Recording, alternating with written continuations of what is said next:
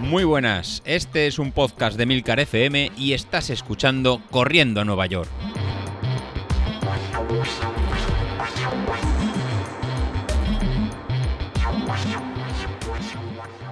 Muy buenos días, ¿cómo estáis? Soy José Luis. Hoy, miércoles, antes de escuchar la historia que, os he traído, os quiero contar un poco cómo empezó esta, esta sección. Cuando David empezó a grabar hace, hace un año, más o menos, todos nos vimos reflejados eh, un poco en él, por lo menos, por lo menos yo.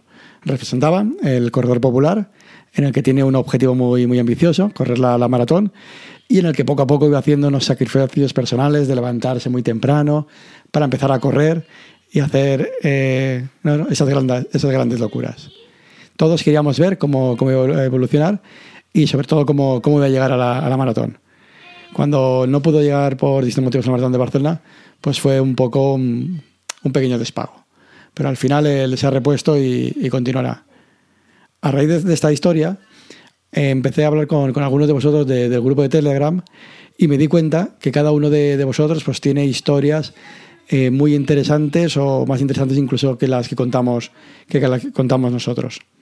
Realmente para, para, el, para el podcast lo, lo, fácil para mí tal vez sería contar cómo, cómo lo hago yo, ¿no? cómo entreno, cómo organizo los entrenamientos en Training Peaks, cómo analizo luego las métricas de potencia o cómo analizo distintas, distintas variables. Entiendo que es una parte que a muchos de vosotros os puede interesar.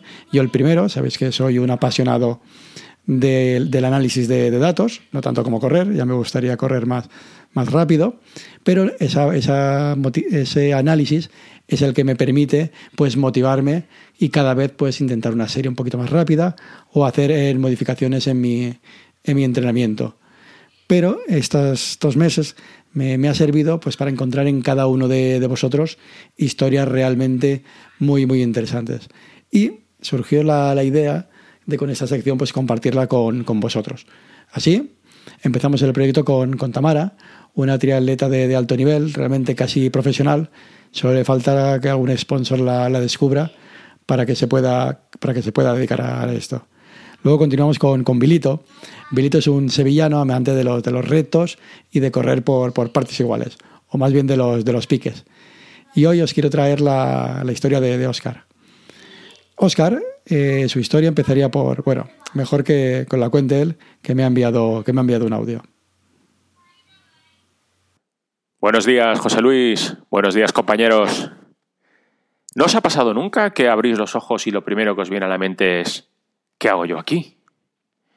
Pues eso me estoy preguntando yo ahora.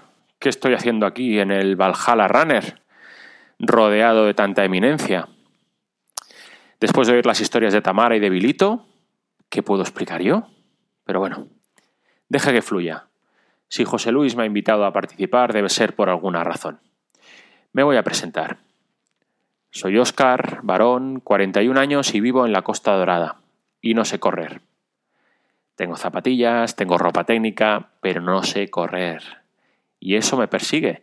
Y cuando salgo a mover las piernas y veo mi reflejo en un escaparate, pienso, mira, por ahí va un tío que no sabe correr. Y este es un yugo que me persigue desde siempre. Soy un tío muy grande, mido 1,85 y si pesar 85 kilos parecería estar enfermo por desnutrición. Vamos, que soy el anticuerpo del running y de cualquier deporte de fondo. Pero también soy muy cabezón. Y para mí el running es como la chica que nunca te ha hecho caso, desde el colegio, pero de la que tú sigues enamorado. Y 30 años después, todavía stalkeas de vez en cuando su Facebook a ver si con suerte ha envejecido peor que tú.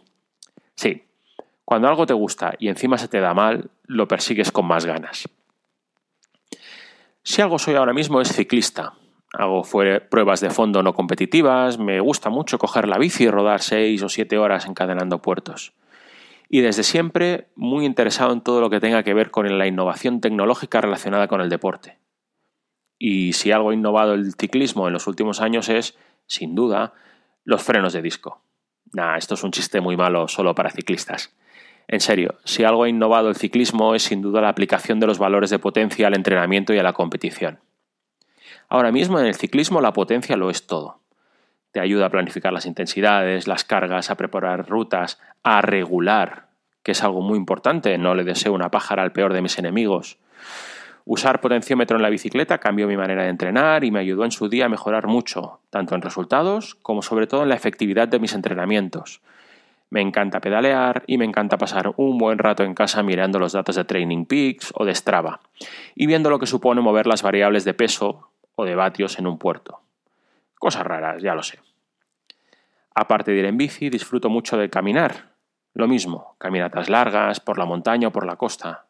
No hay día en el que no salga una horita mínimo a andar a buen ritmo y en ese momento escucho podcast, entre ellos este. Y claro, si a las ganas le sumas la motivación de escuchar el podcast, pues empieza a crecer dentro de ti el gusanillo de ¿por qué no? Pues porque no he hablado de una de mis cruces, las lesiones.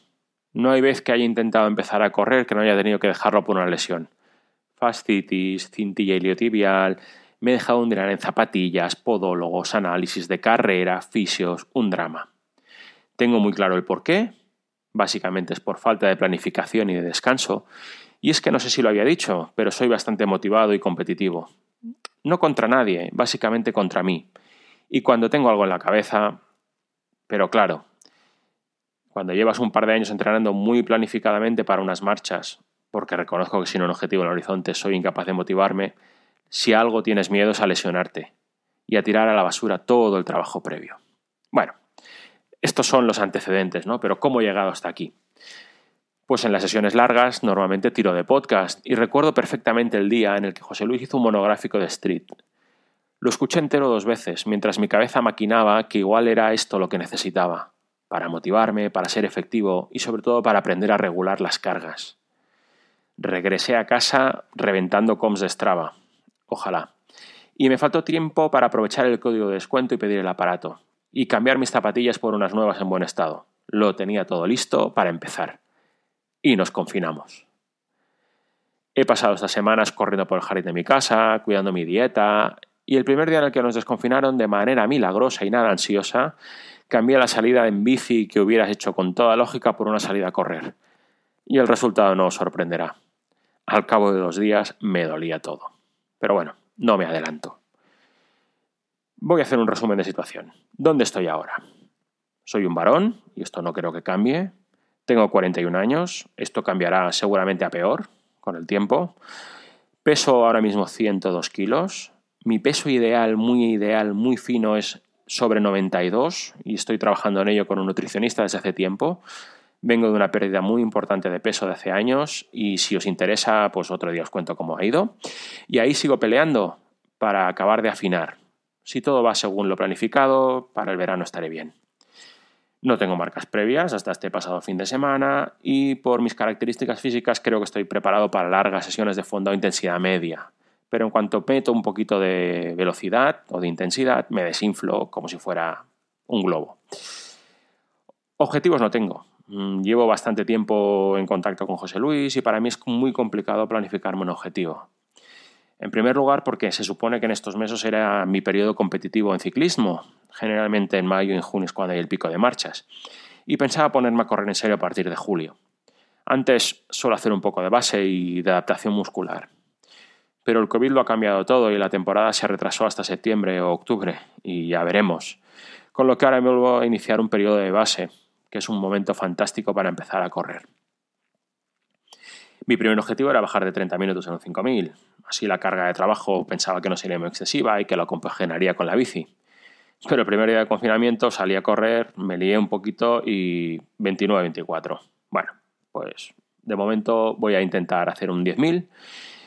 Así hago un poquito de fondo. Y lo hice al día siguiente, domingo.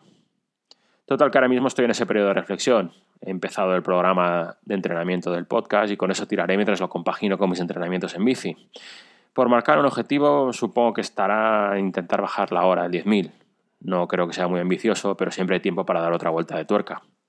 Por mis características y por mi edad, sé que tengo complicado correr rápido, con lo que supongo que el tiempo me invitará a correr largo. Pero no quiero perder el foco, paso a paso. Ah, y datos, que me gustan los datos. Ahora mismo mi potencia crítica es de 317 vatios, o sea, algo por encima de los 3 vatios kilo. En ciclismo sería un resultado muy discreto. Pero bueno, tengo mucho tiempo para mejorar, ya os iré informando. No quería acabar sin agradecer a José Luis su ayuda y sus consejos en la sombra. y gracias a todos por aguantar aquí. Si no lo he calculado mal, esta intervención dura aproximadamente lo que tardo en recorrer un kilómetro, o sea, demasiado. Oscar, lo primero, gracias por, el audio que, me has enviado. La verdad que me ha emocionado eh, muchísimo. En Oscar, eh, yo veo, eh, me representa las ganas de, empezar a, de empezar a correr que tenemos cada, cada uno.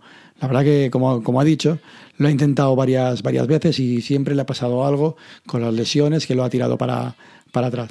Pues él me va a representar esa idea nueva, esa, esa, ilusión para, para, para, este, este deporte y ahora yo creo que con planificación eh, de la carga y realizándolo poco a poco, que al final es la, es la, base, pues va a evitar que las lesiones y al final se convertirá en, en un deporte más y que, lo, y que, pueda, que pueda correr.